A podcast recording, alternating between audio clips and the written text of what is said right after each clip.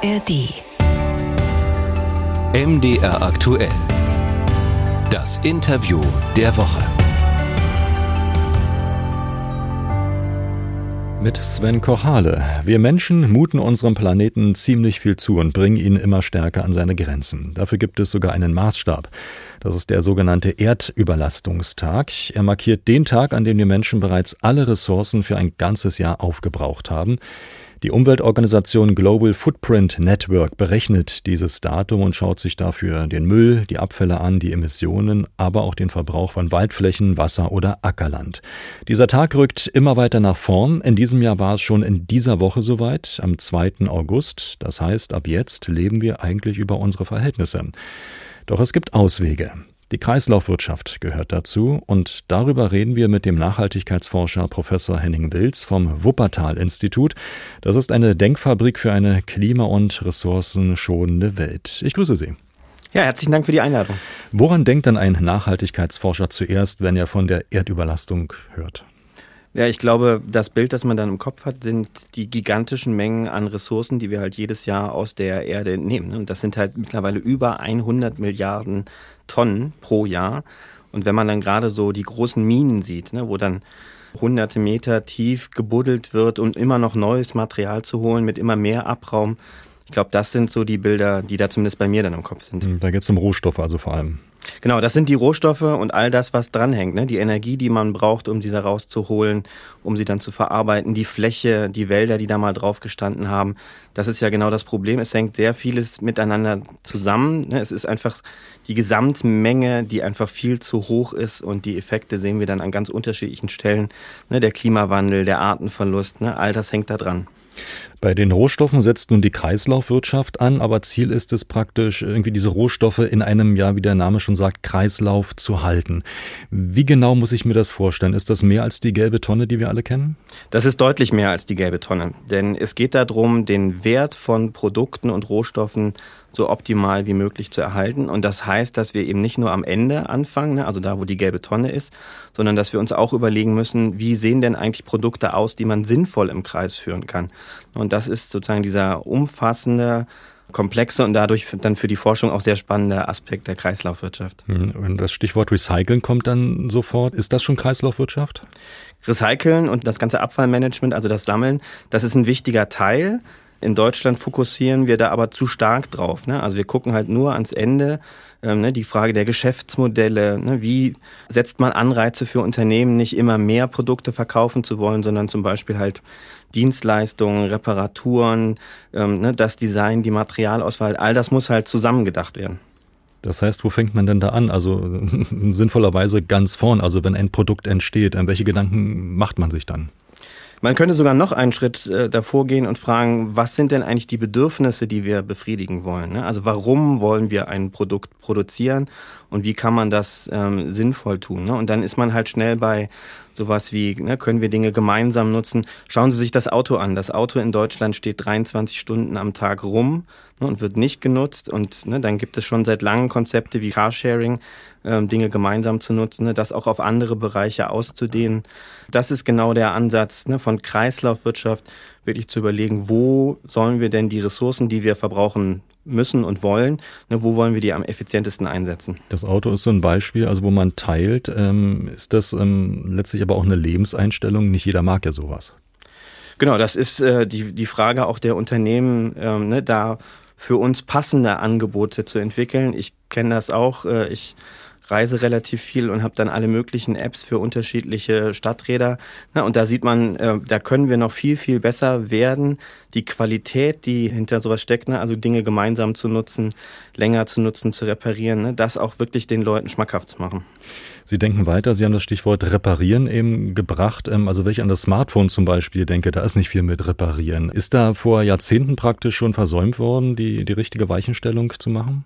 Ja, das sehen wir in vielen Bereichen. Ne? Also das Design von Produkten ist auf ganz vieles hin optimiert worden, ne? auf leicht, ähm, auf Funktionalität, auf schön Aussehen, aber sehr, sehr selten auf die Frage, kann man das eigentlich sinnvoll recyceln? Und ich finde, gerade beim Handy sieht man das, ne? wie schwierig es ist, ähm, da eine Batterie rauszuholen, wie teuer es ist, Dinge da zu reparieren. Ne? Das ist einfach vom Gesamtdesign nicht auf Kreislaufwirtschaft ausgelegt. Und kommt da die Industrie, die Wirtschaft auch an ihre Grenzen? Lohnt sich das zum Beispiel für Unternehmen, so ein Smartphone da auch wieder komplett auseinanderzunehmen und seine, in seine Bestandteile zu zerlegen? Es würde sich lohnen, wenn man es einfacher machen könnte. Ne? Also auch die Großen der Branche, Apple, haben erkannt, ne, dass äh, dieses alle zwei Jahre ein neues Handy wahrscheinlich nichts ist, was in den nächsten Jahrzehnten noch zukunftsfähig ist. Also auch die denken darüber nach, aber das ist halt ähm, komplex. Ne? Wir reden halt über Wertschöpfungsketten. Der Hersteller produziert es ja nicht selber, sondern der kauft Komponenten und der davor kauft wieder Komponenten. Also man will eine ganze Wertschöpfungskette verändern. Und ne, das braucht Zeit, aber vor allen Dingen halt auch Willen und Ziele, diese Überzeugung, Kreislaufwirtschaft macht Sinn, auch für die Unternehmen. Wie ändere ich da aber die Einstellungen? Also was braucht es auch möglicherweise an politischen Anreizen, ähm, an Förderanreizen, um genau diese Kreislaufwirtschaft äh, in Schwung zu bringen? Also wenn man sich ähm, mal über den, den deutschen Tellerrand hinweg äh, guckt, ne, wer sind denn die Vorreiter, dann sind das zum Beispiel die Niederlande, ne, die da äh, gerade was dieses Thema Kreislaufwirtschaft angeht, zurzeit, glaube ich, den Standard setzen. Und die haben seit zehn Jahren eine nationale Strategie für Kreislaufwirtschaft, ne, wo sehr genau gesagt wurde, das sind die Ziele, wir wollen bis 2030 unseren Primärrohstoffverbrauch halbieren, ähm, ne, die ganz klar gesagt haben, das sind die Aufgaben der einzelnen Akteure. Und das fehlt uns aktuell noch. Äh, ne. Wir haben ganz viele Programme, ein Programm für Ressourceneffizienz, ein Abfallvermeidungsprogramm, Rohstoffstrategien. Aber die Unternehmen sehen noch nicht so richtig, ne, was ist jetzt eigentlich die Vision, wo sollen wir denn hin, wo sollen wir auch investieren. Und deswegen ist es, glaube ich, gerade sehr spannend, dass im Koalitionsvertrag drin stand, es soll eine nationale Kreislaufwirtschaftsstrategie auch für Deutschland entwickelt werden. Und die soll dann Anfang des nächsten Jahres kommen. Ich denke zum Beispiel auch eine Batteriestrategie, die sich die Europäische Union kürzlich erst gegeben hat. Ähm, geht es zwar in die richtige Richtung, aber ist hm, vielleicht noch nicht so richtig gebündelt? Genau, die Europäische Kommission ist da mit Sicherheit der Taktgeber gewesen in den letzten Jahren. Also ne, die neue Kommission unter Frau von der Leyen hat ne, sehr viel zum Thema Kreislaufwirtschaft auf den Weg gebracht. Zum einen, weil Europa der erste klimaneutrale Kontinent werden soll. Aber die Kommission setzt auf Kreislaufwirtschaft vor allen Dingen auch aus Wettbewerbspolitik und Industriepolitik. Ne, da ist man überzeugt, dass Europa als Industriestandort nur eine Chance haben wird, ne, wenn uns dieser Wandel zur Kreislaufwirtschaft gelingt, weil dieses ne, aktuell, wir produzieren etwas, nutzen und schmeißen es weg, das wird sehr schnell für ganz viele Bereiche anderswo billiger funktionieren. Und dieses etwas komplexere Dinge im Kreis zu halten, da sind wir in Europa eigentlich sehr, sehr gut aufgestellt. Ne, und deswegen kommt da quasi im Wochentakt ne, von der Kommission aus Brüssel kommen da solche Richtlinien zu Batterien, zu Gebäuden, zu Produktdesign.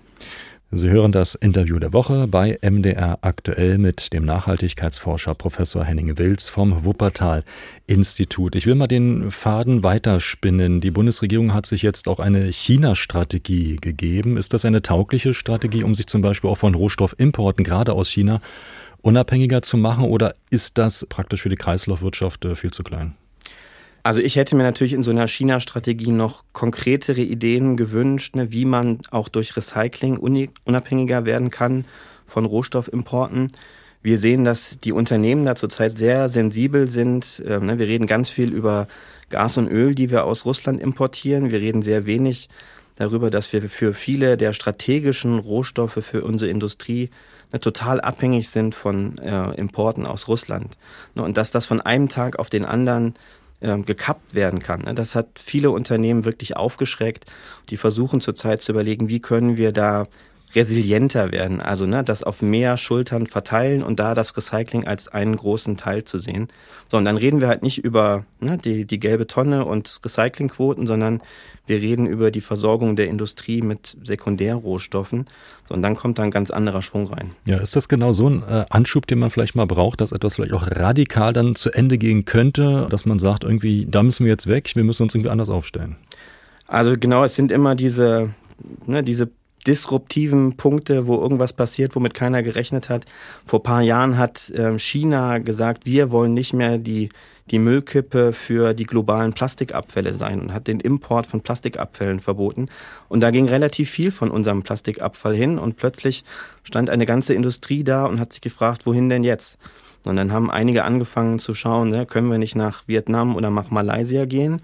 Aber viele Unternehmen haben auch überlegt, okay, wo können wir hier investieren, wo ergeben sich da neue Geschäftsfelder? Ne, wie können wir auch unsere Plastikprodukte so designen, ne, dass man sie dann tatsächlich sinnvoll recyceln kann. Also das sind dann schon heilsame Schocks. Ähm, gleichzeitig muss man natürlich auch sehen, was da dann an Arbeitsplätzen dranhängt, Unternehmen, die gefährdet sind. Deswegen, ich würde mir sowas nicht wünschen, ne, mhm. sondern meine, meine Wunschvorstellung wäre, ne, dass wir gemeinsam zu der Überzeugung kommen, wir müssen dahin und dann gemeinsam überlegen, wie es geht. Mhm. Plastik recyceln, ich will mal ein bisschen zugespitzt fragen, aber wenn ich äh, Plastik, der auch in der Müllverbrennungsanlage landet, verbrenne, entsteht ja auch wieder ein Nutzen, nämlich Energie zum Beispiel, die verwendet werden könnte. Ist das eine Sackgasse? Genau, das ist das, wo wir in Deutschland sehr, sehr gut sind. Ne? Wir sammeln unseren Abfall gut und wir verwerten ihn dann so, dass er nicht in der Umwelt landet. Ne? Wenn man das vergleicht mit den allermeisten Ländern der Welt, ne? bei uns geht nichts mehr unbehandelt auf eine Deponie. Das ist das, was wir können. Dafür sorgen, dass Abfall keine direkte Bedrohung für die Menschen darstellt. Und vor dem Hintergrund hat man dann halt auch angefangen, sehr viele Dinge zu verbrennen. Verbrennen ist besser als deponieren. Ich kann da einmal Energie draus gewinnen. Recyceln könnte ich das Ganze 10 bis 15 Mal. Ne? Also das geht uns halt alles verloren, ne, wenn wir zu stark auf diese thermische Verwertung, sprich Verbrennung setzen. Und da muss eigentlich der viel größere Fokus drauf liegen. Mhm. Sie denken auch immer an die Natur. Die Natur, so heißt es, ähm, kennt ja gar keinen Abfall, weil alles wird irgendwie in einen Kreislauf wieder zurückgebracht. Inwieweit ähm, sind wir denn in der Lage, dieses Prinzip äh, als Menschen überhaupt anzunehmen und umzusetzen? Genau, ich glaube, da können wir sehr viel davon lernen, was äh, ne, biologische Systeme über Jahrtausende ne, und Hunderttausende äh, entwickelt haben. So diese Idee, etwas so zu gestalten, dass es dann nicht wieder zurück kann in die Natur. Ne? Das ist etwas, das gibt's im Grunde erst seit 100 Jahren und hat genau zu dieser Wegwerfgesellschaft geführt, die wir jetzt haben. So, gleichzeitig muss man sehen, wir sind irgendwann 10 Milliarden Menschen auf dieser Welt ne, und wir werden überlegen müssen, ne, welche Technik braucht es denn? So, und das macht sich dann schnell konkret am Thema Plastik. Ne? Plastik ist einfach nichts, was Sie ähm, ne, einfach in die Natur schmeißen können und dann verrottet es wieder. Gibt's auch, hat andere Probleme. Und gleichzeitig sehen wir, so eine moderne Medizin wäre halt nicht möglich ohne Plastik. Mhm. Das heißt, es, es wird diese Kombination brauchen. Das, was Sie beschrieben haben, ne, biobasierte Kreisläufe, dann aber auch technische Lösungen. Ja, all das muss man irgendwie sinnvoll zusammenbringen. Experten unterscheiden da zum Beispiel auch zwischen stofflichem und chemischem Recycling. Wo sind da die Unterschiede und wie ergänzt sich das da? Genau, ne, da sind wir wieder beim, beim Kunststoff. Den kann man klassisch stofflich recyceln, schreddern, einschmelzen, neues Produkt machen. Das sieht dann in der Regel halt noch nicht genau so wunderschön aus, ne, wie das strahlend weiße Plastik, ne, das man neu gewinnen kann. Und deswegen gibt es viele Akteure, die jetzt über dieses chemische Recycling nachdenken, also aus dem Plastik zum Beispiel wieder Öl machen. Ne, dann hat man eine Qualität, die lässt sich quasi nicht unterscheiden von neuem Plastik. Gleichzeitig braucht man da für die meisten Verfahren halt eine Temperatur so von 600, 800 Grad, ne, um daraus wirklich wieder Öl zu machen. Gigantischer Energieaufwand könnte sich irgendwann rechnen, wenn wir ne, 100 Prozent erneuerbare Energien hätten. Solange wir das aber noch nicht haben, ne, muss man dann halt genau aufpassen, ne, wie sendet man nicht das Signal jetzt zum Beispiel an die Verpackungsindustrie. Ne, solche technischen Lösungen werden alle eure Probleme lösen. Ihr müsst nicht darüber nachdenken, Dinge recyclingfähiger zu gestalten, weil ökologisch ist klar, eigentlich sollten wir ne, in Richtung mechanisches Recycling das Material erhalten denken. Mhm. Machen wir es mal ein bisschen konkreter. Also Verpackungen sind so ein Versuchsfeld, da passiert viel, gerade wegen der Plastik, ähm, Kunststoffverpackungen, Drogerieprodukte etwa. Wie weit sind wir denn da schon? Also bei Plastik muss man insgesamt sagen, wir haben eine, eine Verwertungsquote von ne, Kunststoffverpackungen 99 Prozent. Klingt so, als hätten wir das Problem gelöst. Ähm, da ist halt dann aber genau thermische Verwertung, sprich Verbrennung mit drin.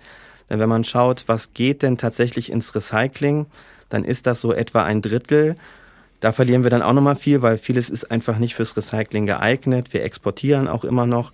Und wenn man dann sieht, ne, unseren Kunststoffbedarf in Deutschland, zu wie viel Prozent decken wir den denn aus dem Recycling, dann sind wir so irgendwo bei 13, 14 Prozent. Ne, und das ist dann halt noch sehr, sehr weit von geschlossenen Stoffkreisläufen. Worauf gucke ich denn als Kunde, wenn ich zum Beispiel in den Supermarkt gehe, an die Drogerie? Natürlich auf das, was ich für den Alltag brauche, aber wenn ich den ökologischen Aspekt ähm, berücksichtigen wollte, wo sind die Hinweise? Also es gibt ne, Label wie den, den blauen Engel, das ist, glaube ich, immer ein guter Indikator. Ähm, wo immer es geht, Mehrweg, speziell wenn das Mehrweg von, von regionalen Anbietern ist. Wovon ich die Finger lassen würde, sind Dinge, die erkennbar aus ganz vielen unterschiedlichen Materialien sind, ne, wo ganz viel draufgedruckt ist, die jetzt noch irgendwie besonders schön glänzen. Äh, ne, das ist dann im Recycling häufig echt schwierig. So, ich habe eine vier Jahre alte Tochter, ne, die steht genau auf sowas. Das wird sich nicht immer vermeiden lassen. Also zumindest ich kriege das nicht hin. Na, aber wenn man das so als, als Richtschnur nimmt, ne, möglichst äh, Monomaterialien, ne, also ein Material, dann ist das was, was man schon mal deutlich besser recyceln kann. Ich will mal sagen, das wäre so der kleine Alltag. Der große Alltag, das große Rad ist zum Beispiel die Baubranche, also was dort an Zement zum Beispiel hergestellt wird, gilt als großer Umwelt-, ähm, Klimasünder. Sehen Sie, dass sich in der Baubranche, also bei den großen Sektoren was tut? Ja, also Baubranche, ne, Sie sprechen es an, ist der größte Abfallstrom, den wir haben in Deutschland. Ähm, so technische Lösungen liegen da seit Jahrzehnten auf dem Tisch. Ne. Man kann ähm, recycelten Beton einsetzen, wo man ne, Gesteinsmischungen nimmt, die schon mal vorher eine Mauer waren und kann dann wieder eine Mauer draus machen.